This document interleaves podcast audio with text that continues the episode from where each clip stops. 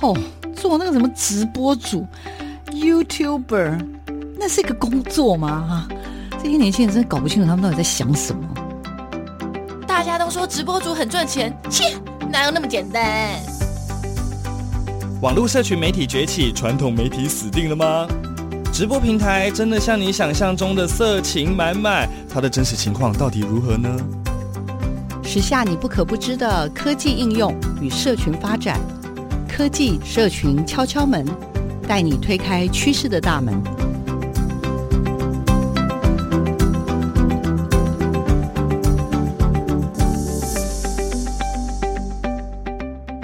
欢迎收听科技社群敲敲门，我是主持人小黄老师，我是阿亮校长，大家好。阿亮校长呢？这次我们因为因为瀑布聊聊的关系，我们邀请了一位非常非常特别的来宾，然后呢，这些来宾也很有故事，而且呢，刚刚前面预聊，感觉他就。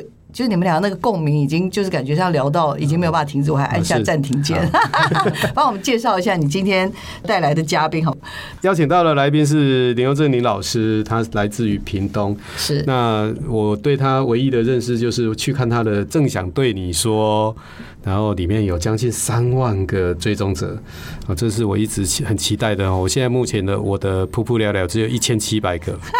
嗯，离他还非常的远，所以是崇属于那种崇拜的状态。对对对对，看到有这么多的那个追踪者，我就非常崇拜，而且是不知道怎么处理。真的，我们刚刚前面就先膜拜了一下，然后再开始请老师跟我们分享。好，来来来，一直听到他很可爱的声音，然后很热情的声音。来，有请林用正老师，请他跟听众朋友打个招呼，也自我介绍一下。来，有请。嗨，各位线上的朋友们，大家好，我是用正。今天很高兴能够来来录这个节目，这应该算是近期就是一些很棒的体验呐，哈。嗯。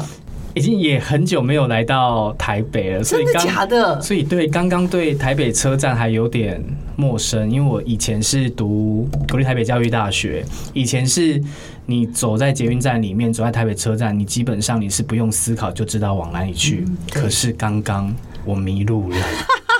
这就是十年过去的一个岁月的关系啊！真的，真的。太久没有进京了，赶考。真的，我就真的迷。我要找，像我要去星光三月，我就还要去找。哎，星光三月应该是要往忠孝西路这个方向去，我就还找了一下。而且里面人好多，而且观光客也蛮多的，所以真的要绕一下下。真的，哎，所以呃，我们今天的这个用正老师，除了刚刚像阿亮校长介绍，他是属于那种正想。对你说的这个粉砖的这个主要的经营者，最重要的是用正老师目前服务于屏东市市中正国小，对吧？对，对，对。然后老师真的很酷的原因，我要跟大家介绍一下，因为老师呢已经出了两本书，OK，一本书叫做《小学教室的日常力》，最近最近老师又出第二本《老师课堂读写三十六计》。我的意思是说，所以除了经营粉砖，然后也是一位小学老师。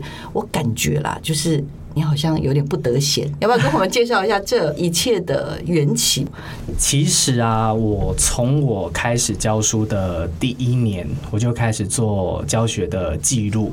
但他当当他当然记录的也不是特别的专业，我可能只是一张照片。然后放上几个简单的叙述，几个照片说故事的概念。对，所以我大概从九十九年就开始有自己的一个教学记录。那后来那个粉丝专业是因为我之前在啊恒春镇的大光国小服务。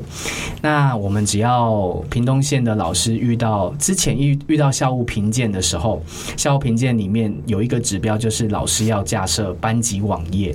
哦。那架设那班级网页，我同事又跟我说，你可能还会再调动，因为其实恒春半岛的流动率很高，你可能会再调动。那你不如就开一个粉丝专业，或是你继续写你的部落格。那你开粉丝专业的话，你就把你相关的上课的内容啦、资料全部都放在里面。那这样子，即使你换到一间新的学校，这些资料还是会。跟着你，所以做着做着写着写着，那个粉丝专业到目前应该就是写也是写了九年，大概有九年的时间。之前曾经有有人问我说：“雍正老师，你是后面有一群人在帮你？”就是用、这个、感觉有小编的感觉，对对，感觉有小编在用这个那个说没有，那就是我帮你经营，在乱 po，我自己在乱 po，所以就是其实我有时候只是 po 一张照片，哎，上课有感触的照片就把它放上去，就是很简单的去记录。那之前也会有老师对我讲，老师，其实我觉得你的记录都很棒，我也很想这么做，可是我就会很怕，我放上去，我如果被人家笑或攻击怎么办？我就告诉他说：“哪有什么关系？你攻击我，你觉得我做的不够好，我觉得你是给我成长的机会啊。然后我会看到我自己的盲点，所以我不管我做了什么事情，我就 po。也许我做了这个，我觉得没有很好，我也是 po。但是他也是给了部分的人一些激励啊。他觉得有的人觉觉得不够好，他就会给我建议，那不就是给我去进行改善的机会吗？”那布洛格记录记录者后来会出第一本书，是跟高雄市新上国小的赖秋江老师合作。那我们是那一本书是写班级经营的部分。那那本书大概出了没多久过后，总编就来找我谈下一本书。那我就想说好，那我就把我过去在教室里面的阅读写作教学，把它汇整在一起。后来才有这一本倪永正老师课堂读写三十六计，嗯，所以我里面大概就写了三十六个面相。那三十六个面相当中有很多方法，这样子。因为刚刚雍正老师说，大概在八到九年前，那时候在恒春大观教书的时候，要要好像要谢谢那个推坑他写。就是当时他刚刚在讲说，他们有一个 KPI，是那个校务评鉴的 KPI，老师要做班级网页。对。那我我我以前是没有听过说可以设这样的 KPI 的。以后知道了。但是，以后做到没有没有用。但是，但是我我觉得有一件事情很重要，就是说当时这个 KPI 变成雍正现在目前他那个粉砖可以成长到这么多的一个原因呢？听起来还不错，就是做教学记录嘛，哦，做做那个班级网页就是做教学记录，那慢慢记录，我觉得岁月累积的应该不是只有年纪而已，我觉得粉丝也慢慢的累积了起来。所以我刚刚还是我想要举手问问题的是说，因为你看八九年前开始写粉砖，那一开始真的就是照片说故事。嗯，我我比较好奇是，比如说从零到一千，或零到五千，零到一万。的这个这个过程大概是什么时候有一个这样子的一个曲线的出现啊？我还是很好奇。然后甚至到最后，我猜应该是有人来找你，比如说像我自己在 YouTube 上面找，就看到还蛮多老师的分享，有越来越多的人给我们一些回馈啦，或者是有人看见我们在这件事情上面，其实我我是还蛮好奇的。因为你一开始做这个教学记录，你并不是为了出书，你也不是为了想红，你单纯就是记录。但是当你所记录的内容是对别人有帮助的，那自然这个粉丝专业的人数就会慢慢的去成长。嗯嗯。所以这一路这样从可能啊五百人、一千人到目前快接近三万人，其实也是走过了。九年的时间，那我觉得很大的原因就是，我就尽量分享，因为我觉得任何的形式的分享都可能会对部分的人有帮助。嗯，我也不怕人家去笑我，因为我就是我自己的粉丝专业嘛，你可以不用看啊。对啊，对你有帮助你就看了。有真粉。对，对我来讲，我是觉得，呃，写粉丝专业这件事情是需要毅力的。如果说这几年的时间里面，他那个雍正老师如果一年只更新一次，也也没有，也不可能有增粉。嗯，那是因为他可能在做他的教学记录的时候，他是非常勤于笔耕的。哦，这时候大家，然后又大家又看到他的东西，哎，除了可能就是有用嘛，那大部分的老师大概就是有感。因为我们老师都是老师的话，在同文层里面看到的东西是跟他生活息息相关的，甚至在教学上面，哎，你你 po 这一篇文啊，我看了以后我有用，他他就会按赞，然后他就会来追你，然后如果很有感哦，那就那就会分享了。我我觉得像像这些事情其实是累积来的，所以毅力非常的重要。所以曾经有老师对我说：“雍正老师，你知道吗？我每一天都会跟着你的网页在看。”因为我看你 PO 了什么东西，我就会接在你后面做。这样子他就觉得说，哎、欸，他跟我教同样一个版本的同样一个年段，他觉得说这样子他们都不会到很辛苦的备课，因为他觉得前面有人在跟着做，在在跑，你就跟着做就对了。哦、欸，所以。包括他讲的这句话也是对我很大的回馈，我就会觉得说啊，可是我碰到东西，我自己都觉得很无聊。哦 你觉得无聊的东西也是给人家回馈，基本上分享是快乐的。嗯，你确定好？对。可是刚刚讲说需要纪律，哎，其实纪律这件事情，其实我觉得应该是更困难的吧，因为雍正老师。这一路这样走下来，我自己我刚刚也稍微就是也也看了一下，因为我主要是听老师的 YouTube 的一些分享。嗯、那刚刚我也去看了老师的，嗯，正想对你说的这个，真的是很怎么讲，就长期经营的这个粉专。那也看到了老师刚刚说了，大家都知道嘛，要要分享，大家都愿意啊。是，可是要能够九年如一日持续，没错。所以这我相信这也是对很多师长们除了。认识雍正老师，知道他是一位很热血、很用心的老师之外，我觉得这件事情应该也是我们今天除了要这个介绍老师这本很棒的书，我因为这次也是第一次认识老师嘛，那真的有有很多的感触跟感想，也更觉得说，哎，我们所有收音机前面或 Podcast 前面的听众朋友，也真的不要老是羡慕别人说，哎，为什么啊？啊，那你看那些老网红老师又出书了，一本出完又出第二本呢？啊，人家就是。怎么讲？嗯，叫做什么？关系好啦，会做人啦，人长得帅啊，是不是就是这样子呢？所以就是会有很多东西，会有一些我我自己觉得啦，就有点小小的，有点小酸这样子哈。是，哎、曾经有一次啊、我不认识底下老师，但是底下有一个老师跟我认识的老师说，为什么用正老师周三可以跑来分享？他不是在做教学组长很忙吗？我有听到这件事情，我就想说，嗯，对啊，我很忙，为什么我还可以分享？因为我把学校我可以做的事情都尽量去完成的，嗯，就不要去麻烦到别人。是，那其实我也很谢谢我的长官、我的校长跟主任，他们都对我很好，他们支持我去做我想做的事情。对，所以。所以面对别人的酸言酸语，我是不会去在意这么多，因为我觉得我该做的事情我都做了，所以也没有什么好烦恼的。不容易哦。对啊，我觉得网络网络时代哈，这种什么什么样的人都有啦。那我们自己正向一点就好了。对，所以才叫正向对你说。哦，真的好应景啊，好应景啊！今天从开车从我家来这里的路上，我就跟他就偷学了好样好多样东西，什么九宫格啊，然后老师还有很多什么。什么设任务啊？什么你刚接了班级，你要怎么做？因为其实小黄老师呢，虽然在带大学，我在九月要开始接好多新班，你也是需要有点像是导师一样陪伴他们。是是是。所以我觉得大学老师也应该有共备。为什么你们这些小学、国中、高中老师都有那么好的共备，各式各样的研习？为什么我们大学老师没有？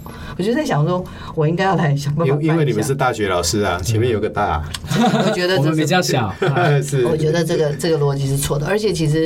真正现在的孩子，我我会觉得吧，就是不是说不好带，因为他们的世界已经跟我们过去传统的世界有很大的不同了。所以我真我真的很真心的推荐，因为有很多大学老师常会跟我说，他教的很厌世。对，所以为什么要有共备？我常在想一件事啦，我之前我都跟苏宇讲啊，苏一苏老师，我都说，你知道吗？所有的学程里面。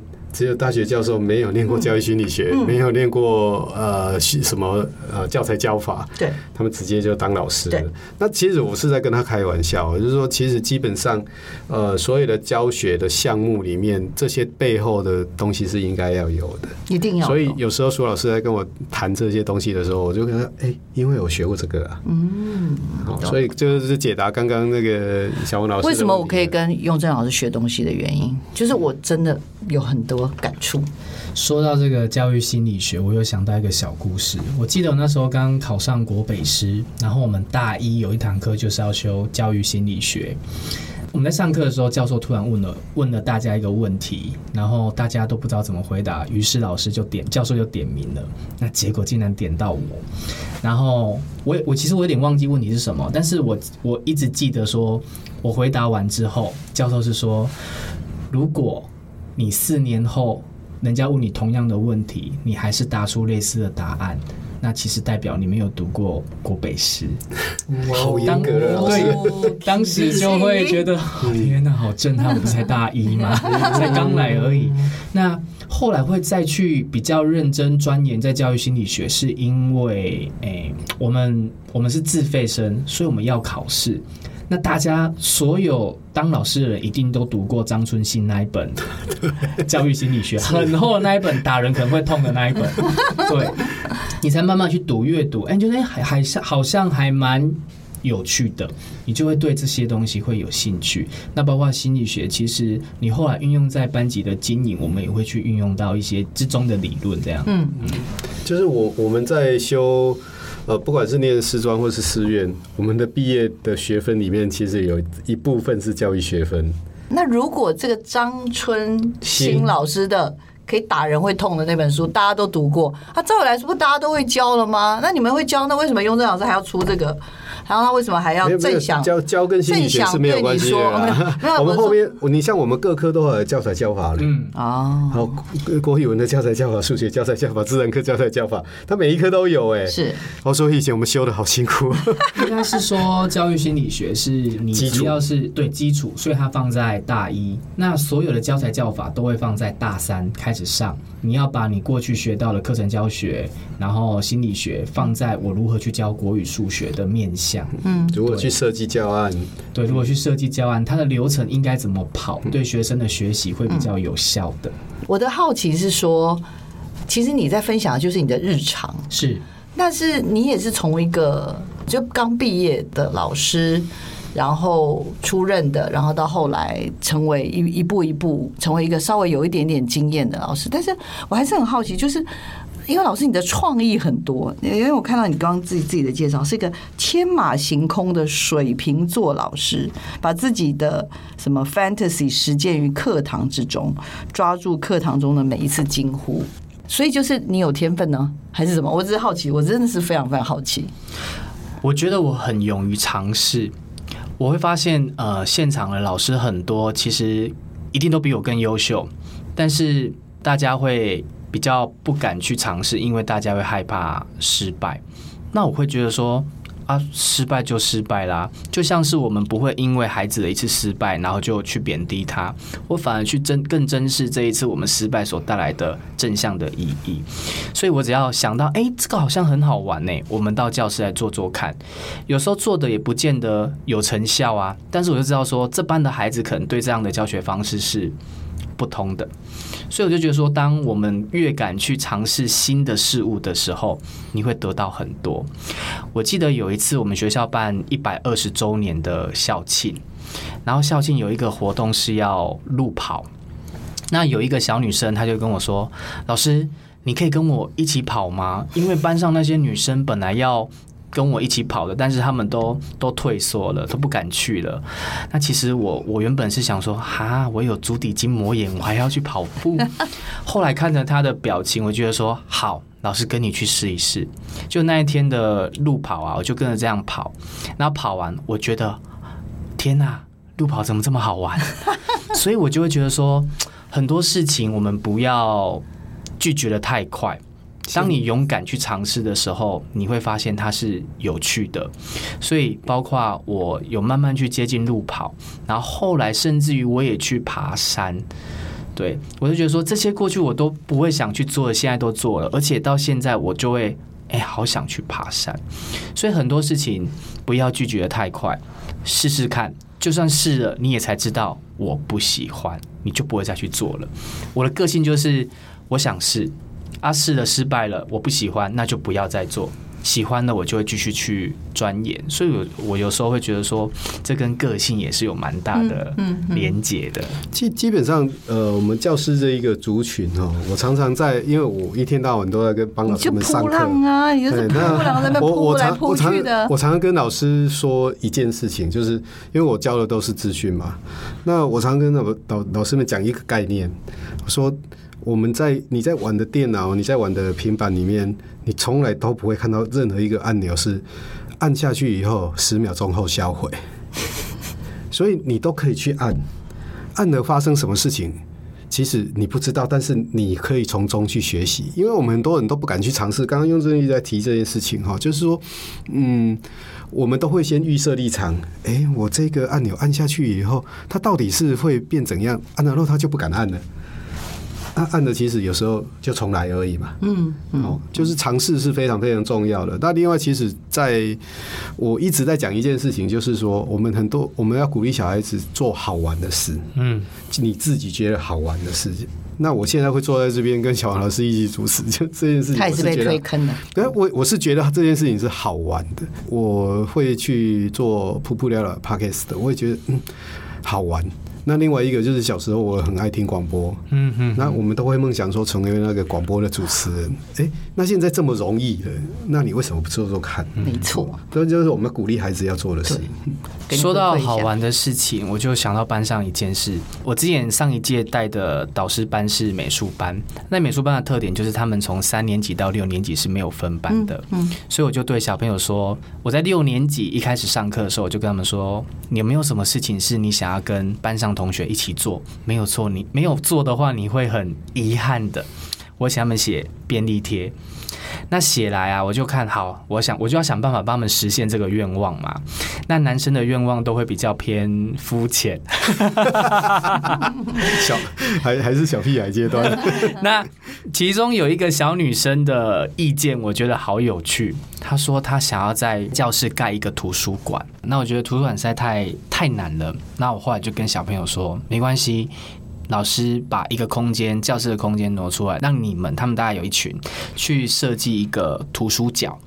这图书角是他们自己设计的。那这个设计的过程当中呢，他们大概花了两个月的时间。我记得那一阵子，我们屏东正在办台湾灯会。他们有的家长是老师，就有拿那个做灯笼的那一种铁丝来学校，让他们这样去做。啊，但他们都是下课时间做了哈。过了两个月过后，他们真的把这个图书角做出来了。他们把它命名成《哈利波特的小屋》，它你可以钻进去读书的。呃，那个小屋做出来，后来发现有非常多的改变。第一个，他们自己做出来的，他们会去维护它。特别珍惜，特别珍惜。第二个，他们想要让这小屋有非常多人，所以呢，他们就带了里带了家里面珍藏的书，比如说有的家里有养猫，就把皇阿玛的那些书把它带来，然后把它放在里面，希望人家去借阅。我后来就跟小朋友说，那既然我们这个图书角他已经人家可以进去看了，那不如我们来办一个剪彩大会。我就跟孩子说，哎，我们要办剪彩大会，我们要几样东西。第一个。我们要有手套，第二个要有剪刀，第三个要那个红彩带。后来剪刀是仪式感，所以仪式感很重要。我把这些小活动把它变得很隆重，我就觉得跟孩子一起玩。那剪刀就是我，我就跟他们说，你们就自己拿你自己的剪刀。那手套的话，我这边要不要绑蝴蝶结？我还没有想到这么多。那手套的话，我这边有写那个，我我在写黑板的时候，我会戴那个手扒机的手套。他就用那个手套，然后那个彩带啊，那红彩带，我们就是拿教室的垃圾袋，红色的把它绑一起，所以他们就站成一排一排，那我们就剪彩大会，还有司仪然后剪的，那我们还当天还有办一个小型的餐会哦，那个餐会就是哎家长提供的饼干，然后饮料，然后甚至还有小朋友在小屋前面朗读诗，我就把一件小小事情去把它尽量扩大成。创意有趣的事情，我觉得孩子可能在十年过后，他不会记得我上了什么国语、数学，他可能会记得他曾经在教室里面盖了一座小屋。那这小屋他们很厉害，他们还在后面留了一个洞，可以去插插头，就有电风扇可以吹进来，很厉害。不过这个小屋后来过了大概一个多月就快垮了。嗯，哎，他们后来还是很努力的去维持，他们就拿那扫把柄去把它、哦、把它撑住，然后，所以我觉得这件事情，我如果拒绝他们的话，其实我们就少掉了创造回忆的机会了。嗯嗯，这这件事情我觉得很很棒啊！你像用用正，如果把这件事情写在粉砖上面，一定有很多老师去按赞嘛。这是因为这是大家相对有感的事情，虽然不是每个人都会照着去做，但是大家都会觉得这个，我光听我就觉得这个活动很棒。真的，我我很想问他，当天有找长官来支持吗？剪彩没有，我自己就担任长官，哦、是 他就是市长这一世的。教室的市长，所以是由市长来为大家剪彩。我觉得有一件事情非常重要，就是你你会发现说哈，我们在学校里面孩子哈，如果这件事。这个东西是公家提供的，他不见得那么爱惜公物，嗯，但是只要是他自己带来的，他自己做的，他自己完成的，他都会非常非常的重视，因为那出自于他的手。那这件事情就是我们要带给孩子的，就是说，你看，你只要努力，你做成的东西，你会非常非常的珍惜，所以你要好好努力去完成一件事情，这样。所以后来还有家长来教室看。他就是放学的时候还在小孩的时候，他想来上面看一下这个小屋到底盖的怎么样。为什么？因为孩子回去会说，他回去会讲，他们小朋友回去会讲。对，然后就上来看啊，那个那个家长是那个美术老师，他看他就哇，怎么这么有趣？因为你很难去想象到说教室里面会出现这样一个哈利波特的小屋。嗯，就像我之前的教室，我也放了一个帐篷。我把应该不会出现的帐篷，把它放在教室里面。那那帐篷可能就让小朋友也可以在里面玩桌游啊。所以我觉得去创造惊喜是给小朋友去喜欢这个环境很大的一个。我以为这种帐篷是关紧闭用的。哎。偶尔小朋友有情绪的时候，我会跟他说：“你先冷静一下，你可以到帐篷里面，老师不会吵你，同学不会吵你。”常树洞的感觉，对，你就可以有自己一个哎，就是冷静角的那种概念，这样，啊、对对对，但是那个又又跟去罚站不太一样。对对对，他会觉得说那个空间是很自在的。嗯、嘿嘿，终于知道人家为什么可以出书了。嗯，对吧？对啊，对啊，是不是？因为因为其实有很多事情哈，都是出自于你。敢不敢做？还有一个就是你的点子好不好？这样子，有有些人都会说啊，嗯，我就想不出什么好点子啊。但是有时候就是，当你真的真正你想出一件事、一个点子的时候，你又不敢用。嗯，就是你有没有大胆的去用？就像刚刚用正提的这件事情，就是当你看到孩子写的这一张便利贴的时候，你是把它就把它放在旁边啊？这不可能放到旁边去，还是就很重视它，把它拿来做？这发生的结果就不一样了。哦，所以其实每个老师都可以啦，都可以做得到。就算你没有那么多的点子，去看人家的书，稍微学一两样，我相信就这可以在你带班的过程中，跟孩子创造非常多美好的回忆。所以当时出这本书，我觉得说应该对，因为这几年台湾大概考了蛮多的新进的老师，那这本书，哎，老师拥有过后，他只要照着里面去做，基本上他这两年的国语文教学是会有脉络。有方向，而且是有创意的。而且我一直认为说，什么叫创意？创意就是可以点燃别人更多的创意。所以当他拿到这本书的过后，他去做的过程当中，他就可以加入自己更多的想法，然后让让他的课程呢可以更加的不一样。嗯，对。然后我觉得。这同时也是带给他们一些方向啊，方向。没错，其实永生老师刚刚我我我第一次见到他，我就忍不住问他说：“老师，你为什么要出这本书啊？你这本书是应该是有愿力的吧？”老师就讲了刚刚那番话，害我真的爆炸感动。老师说什么？近年来有上千位，今年就考超多的。嗯、今年我看每一个县市的较真，哇，都是上百、数百。对，然后所以透过这本书，刚刚讲的有点像是一个手把手吗？还是说提供有点像是一个创意库？是一个这样怎么样的一个概念？老师，其实我还蛮好奇。刚好还没开学，我们趁现在对暑假准备，大家准备进入备课。我蛮喜欢创意库这个说法。然后我里我这本书叫做林永正老师课堂读写三十六计，所以大概里面会写到三十六个阅读写作的大方向。那在阅读写作的大方向当中，我放了非常多的我自己的创意做法。那这些创意做法，就是老师你也可以去复制。到自己的课堂上面去做，嗯，那你做了过后，嗯，我觉得你的课堂是火的。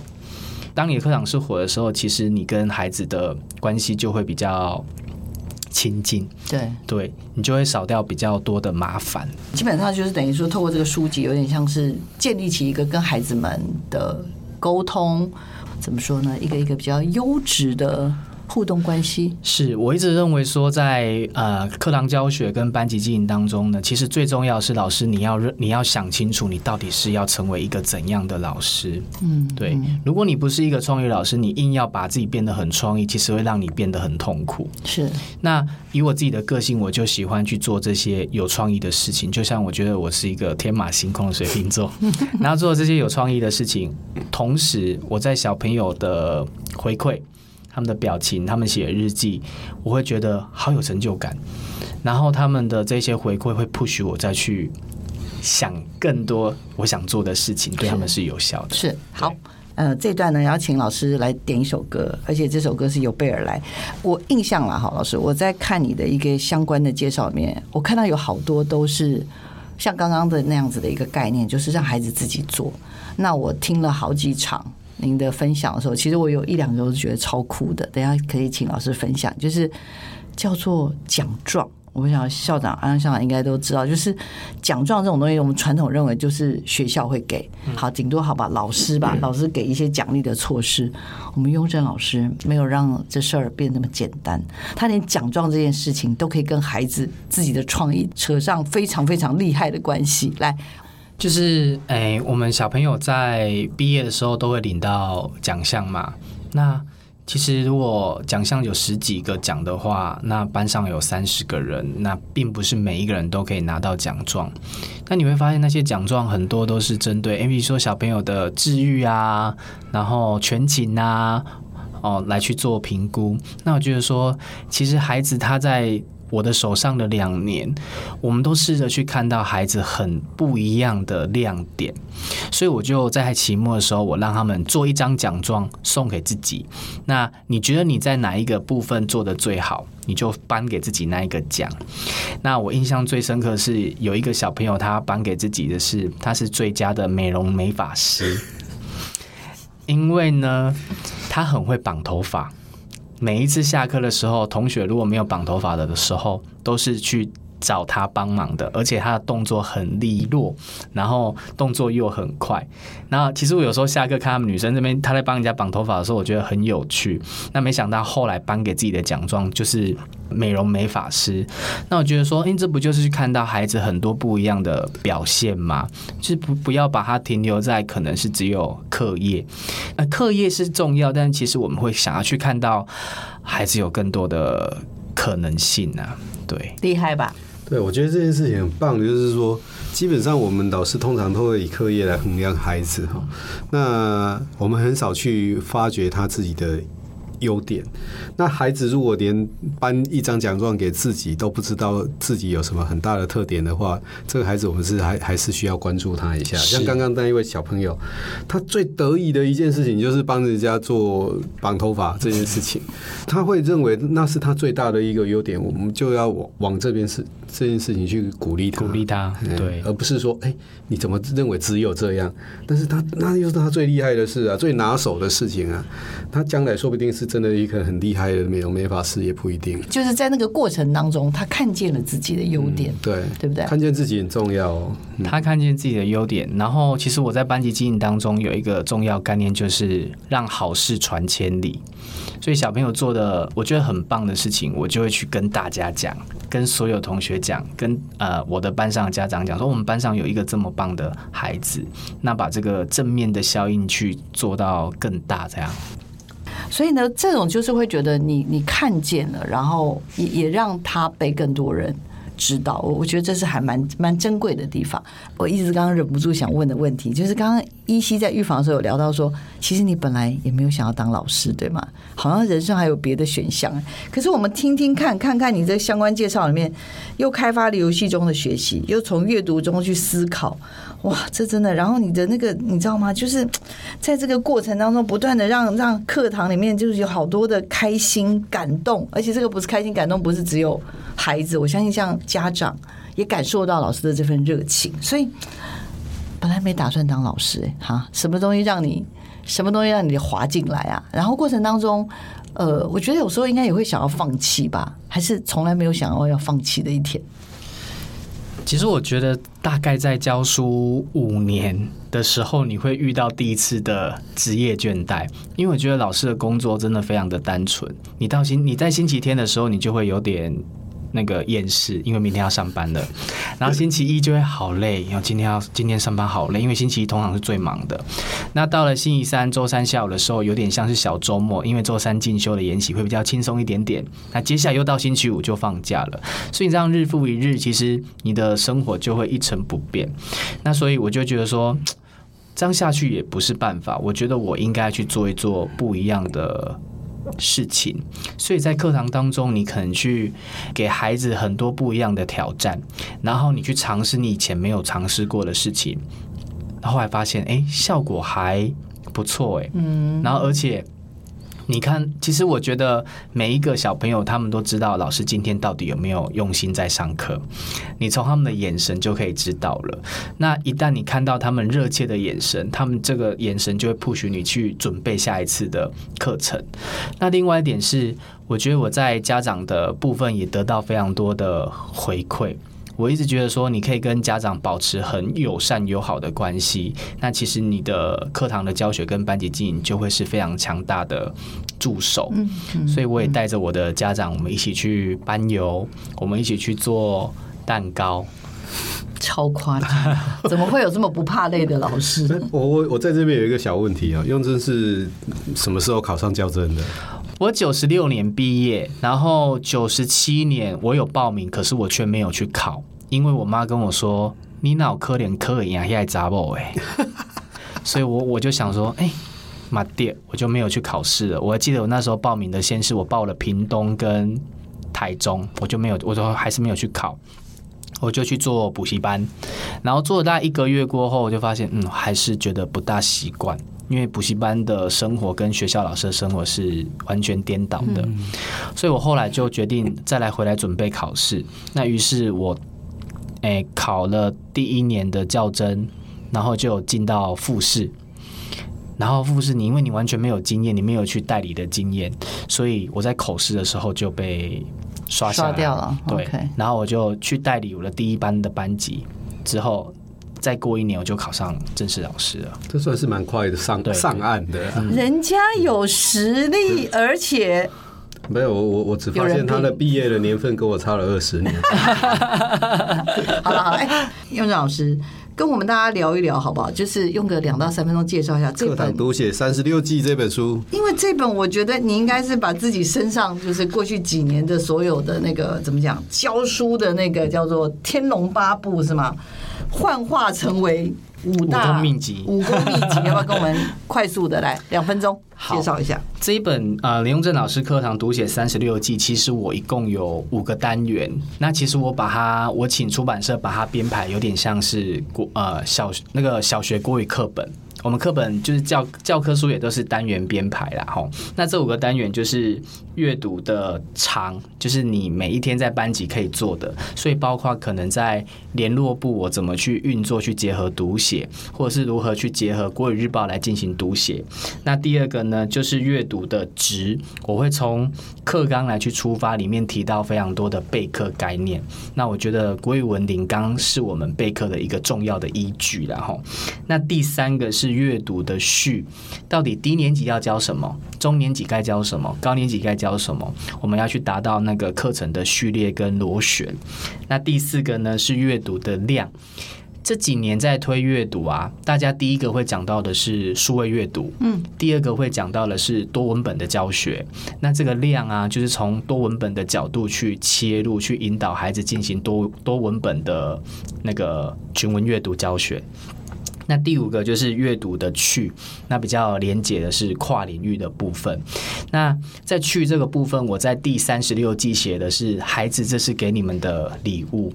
我自己在带班的时候，我都会想说，这两年过后，我要给孩子什么东西？除了他们在我身上所学的之外，我有没有可以送给他们一些礼物？我记得我在山上所带的那一个班级啊，他们在毕业典礼的前一天。我把他们写过的六本的联络簿，我们每天都会写日记。六本的联络簿，我用 我把它叠起来。然后用一个漂亮的缎带绑起来，超猛的。就是这六本日记，就是还给他们。我就觉得说，当你再去回顾你写的日记的时候，就很像进入了时光隧道。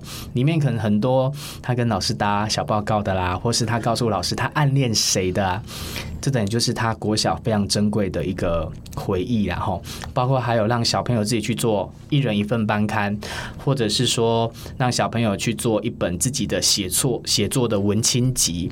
那我很多时候我都想着，我我要怎么去跟这群孩子去创造我们共同的回忆，就变成我很多时候在备课的时候备课的一个方向。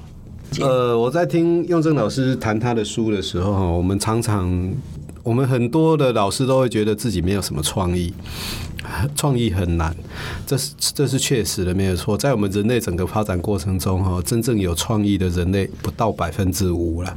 但是我们发现，我们都在用别人创造出来的东西。所以各位老师，你你如果觉得你现在目前没有办法创造任何东西的话，就先用别人的东西。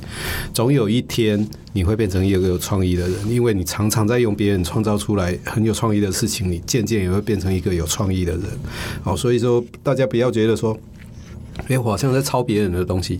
你买了别人的书，看了别人的点子，你可能会从他的点子里面去再去延伸别人的点子，去做成你自己的东西。但是有一件事情要切切记，要把自己的东西记录下来，然后将来你也可以出书。其实不要永远都觉得说，哦，我一定要变成一个创意人，不简单，那是很困难的一件事情，就是。反正整个人类里面，你看多少才多少发明家而已，没错。但是我们都在用别人的东西，好好的用别人的东西，用到最后你也会变成一个创意人。刘正老师，你自己觉得一定要买这本书，最重要的三十秒，来快点告诉大家。嗯，我觉得这一本书可以说是小学老师在国文教学的一个备课的宝典。只要呃老师有这一本书的话，这两你可能在教中年级的两年，或者是你教高年级的两年，其实你可以照着书里面的方式来做，那你就可以去在课堂当中去展现了你的创意，然后那就像我刚刚所讲的，我觉得最棒的创意是去点燃别人的创意，你可以去进行二创，然后让自己的教学能够更加的不一样。那就像刚刚校长所说的，很很多人其实都是从模仿开始的，但是我觉得更重要的事情。你要踏出第一步，愿意去模仿别人，那就是一个成功的起点。真的太棒了！好，就让我们一起来使用这个三十六计。小黄老师，虽然我是大学老师，但我已经决定要买这本书了。不好意思，因为里面有好多。我马上可以用。你要用在哪里啊？我我我马上大二要教的大学生，我大二必修课，我就打算要用里面的东西。我已经看到好几个我可以用的。哇，这么厉害！装备了，没错。好了，今天真的非常非常感谢我们的雍正老师来到我们的节目现场，也谢谢我们的噗噗聊聊的噗神阿亮校长呢帮我们主持，也请听众朋友持续锁定我们的科技社群敲敲门哦。我们就下礼拜六见了，跟阿亮校长也是下个月见。拜拜，拜拜，拜拜，拜拜，谢谢用正老师，谢谢大家，书大卖，加油，加油，三十六计，三十六刷，真的耶！